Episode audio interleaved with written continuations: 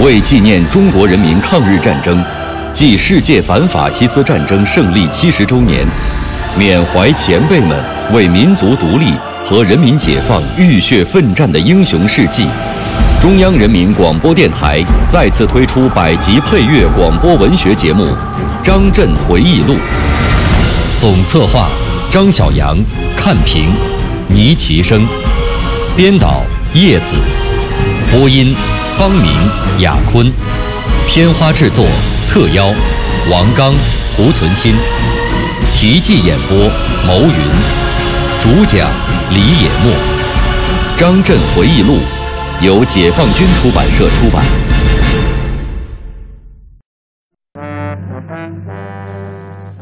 加强作战模拟研究，也是国防大学科研工作的一个重要内容。因为现代战争的发展，作战力量构成复杂，战场情况瞬息万变，搞好作战模拟是培养学员指挥能力的一个重要途径。一九七七年七月，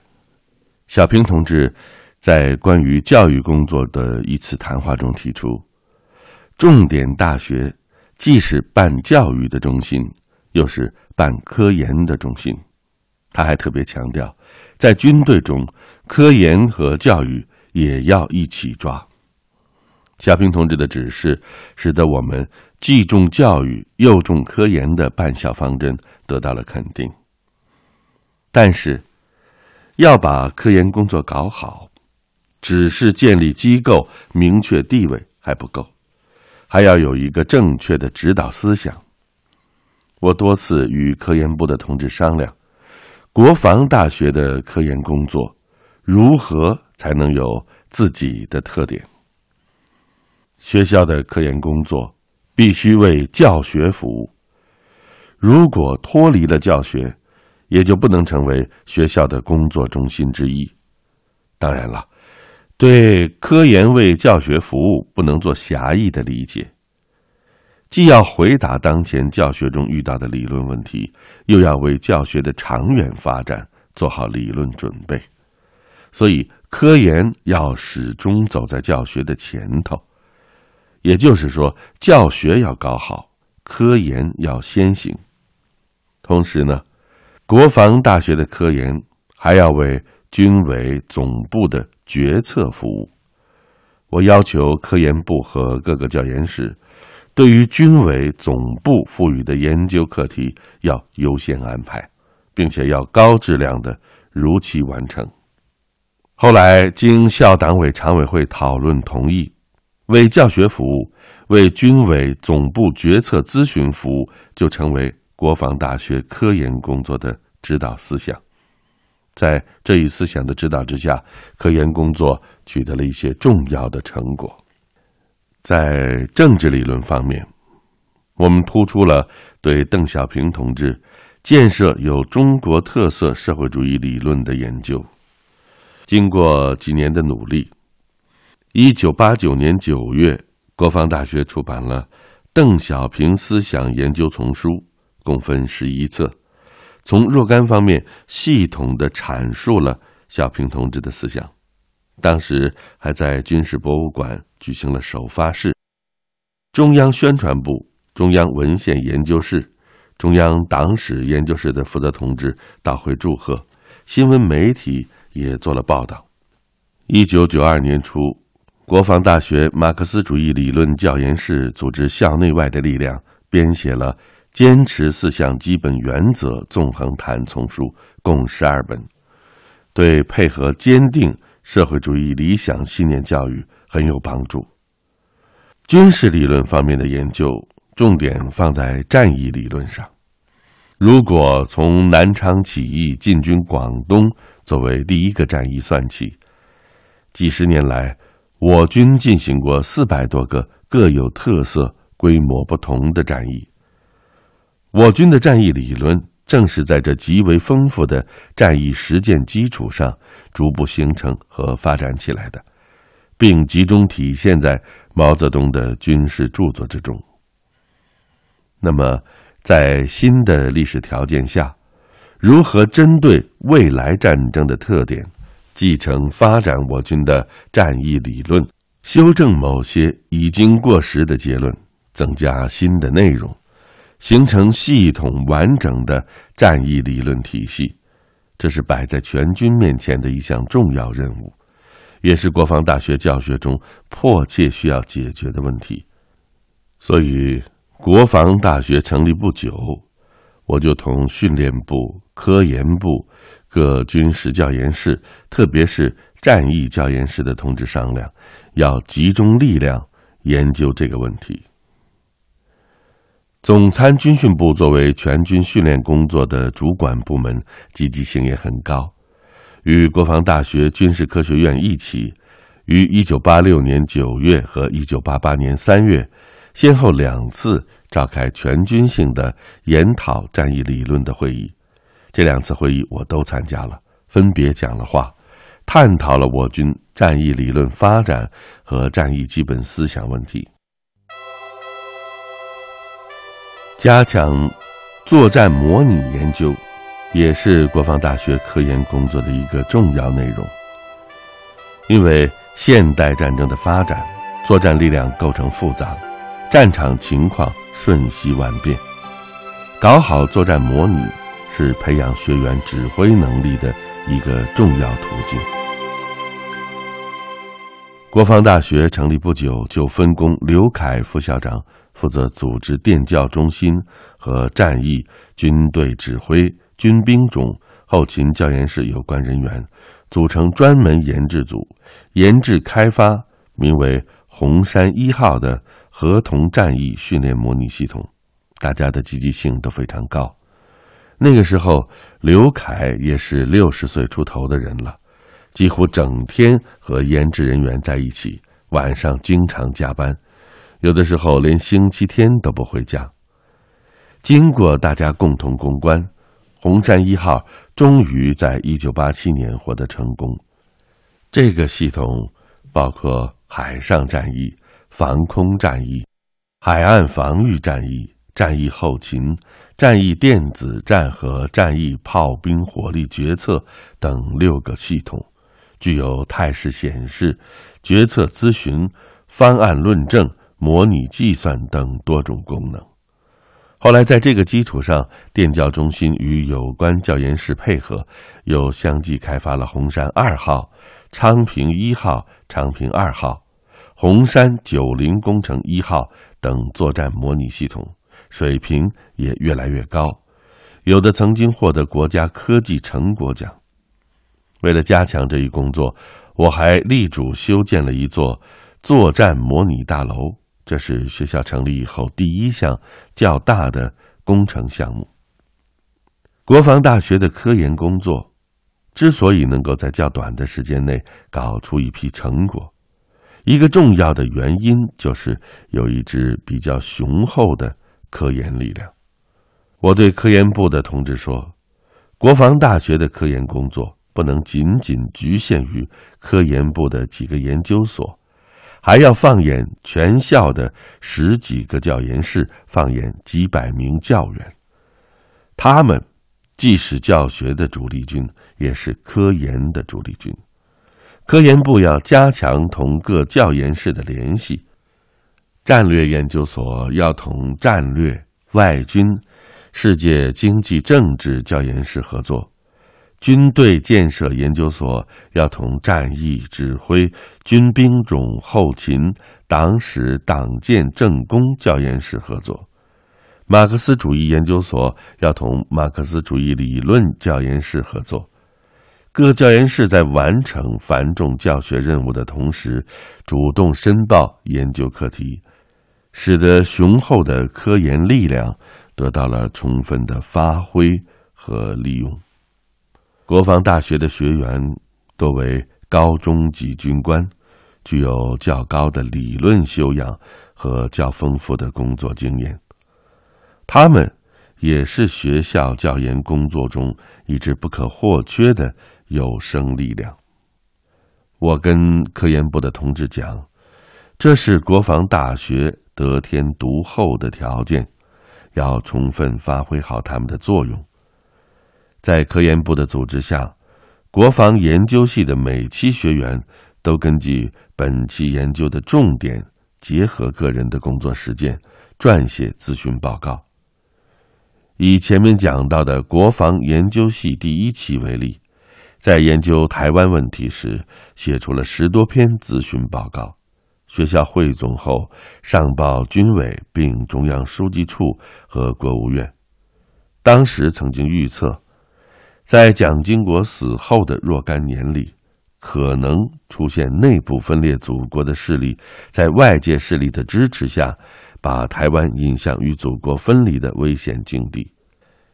今天看来，这就是抓到了问题的要害。其他系队的学员也写出了不少很有价值的学术文章，学校也都择优选送军委总部参阅，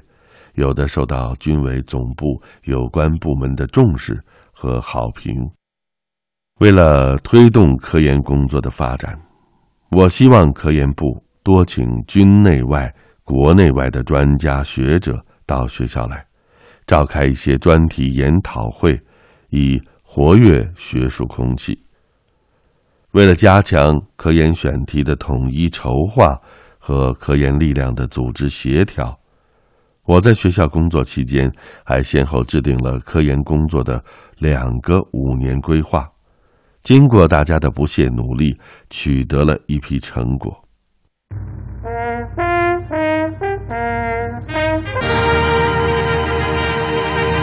一位创办国防大学的将军的回忆，一首冲锋陷阵的建设主力军的诗篇。看万山红遍，层林尽染，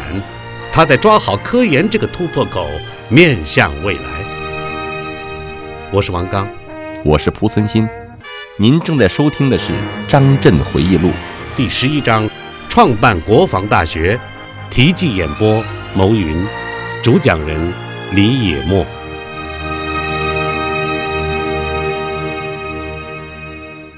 在学术研究上啊，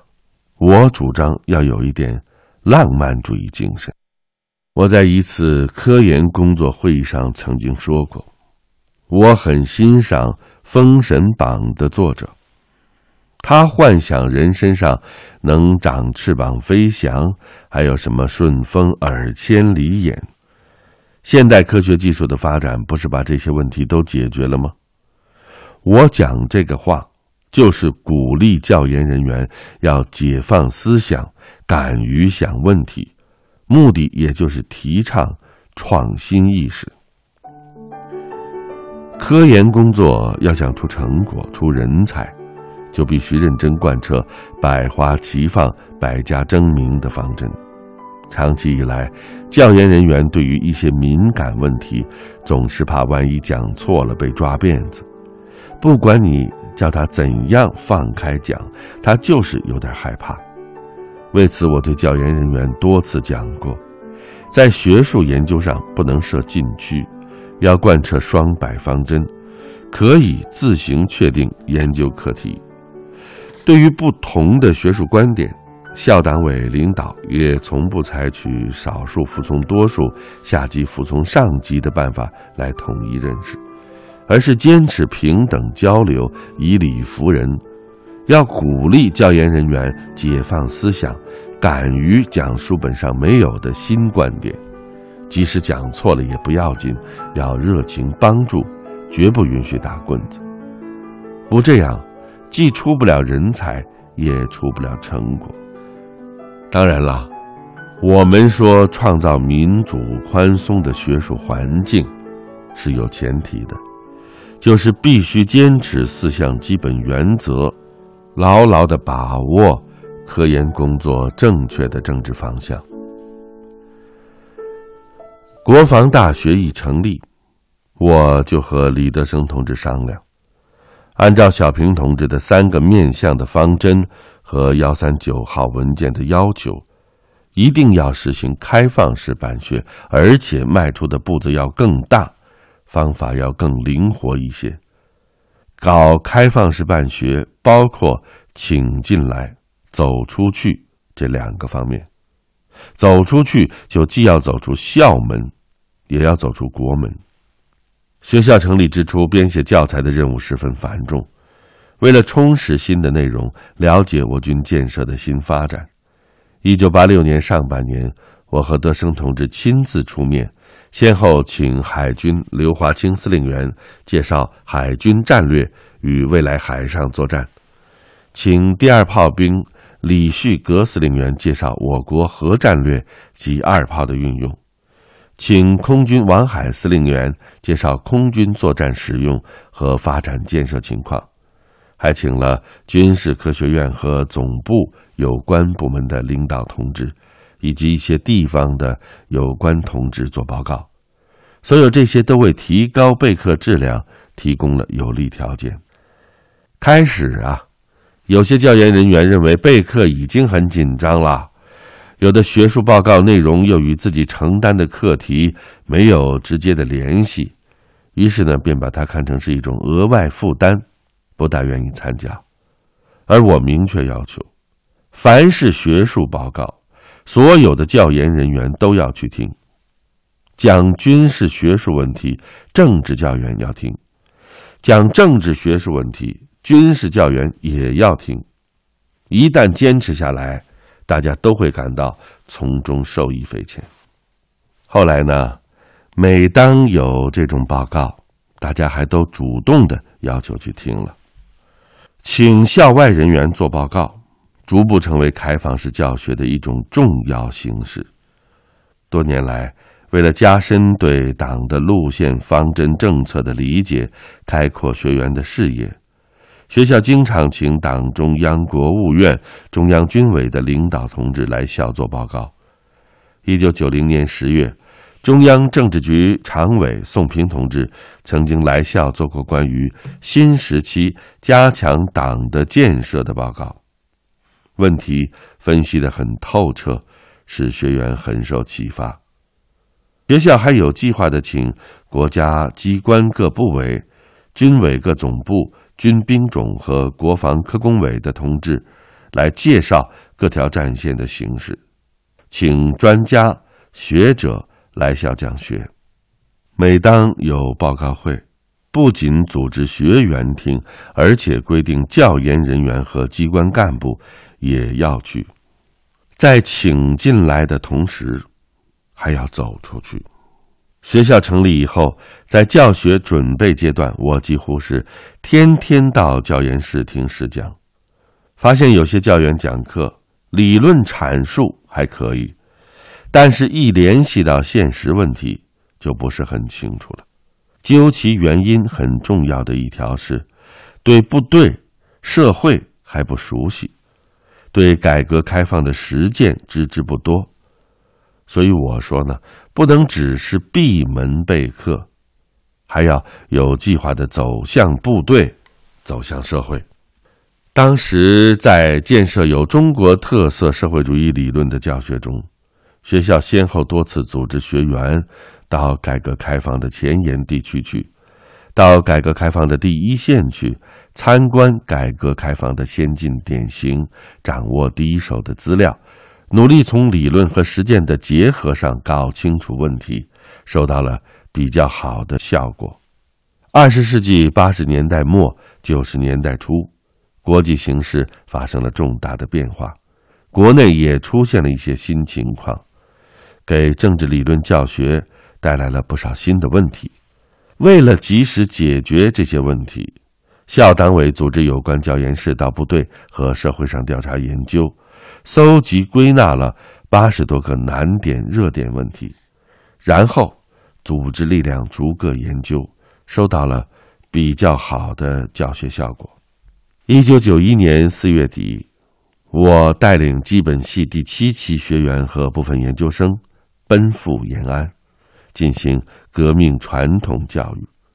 延安是中国革命的圣地之一，为中国革命。做出过重大的贡献，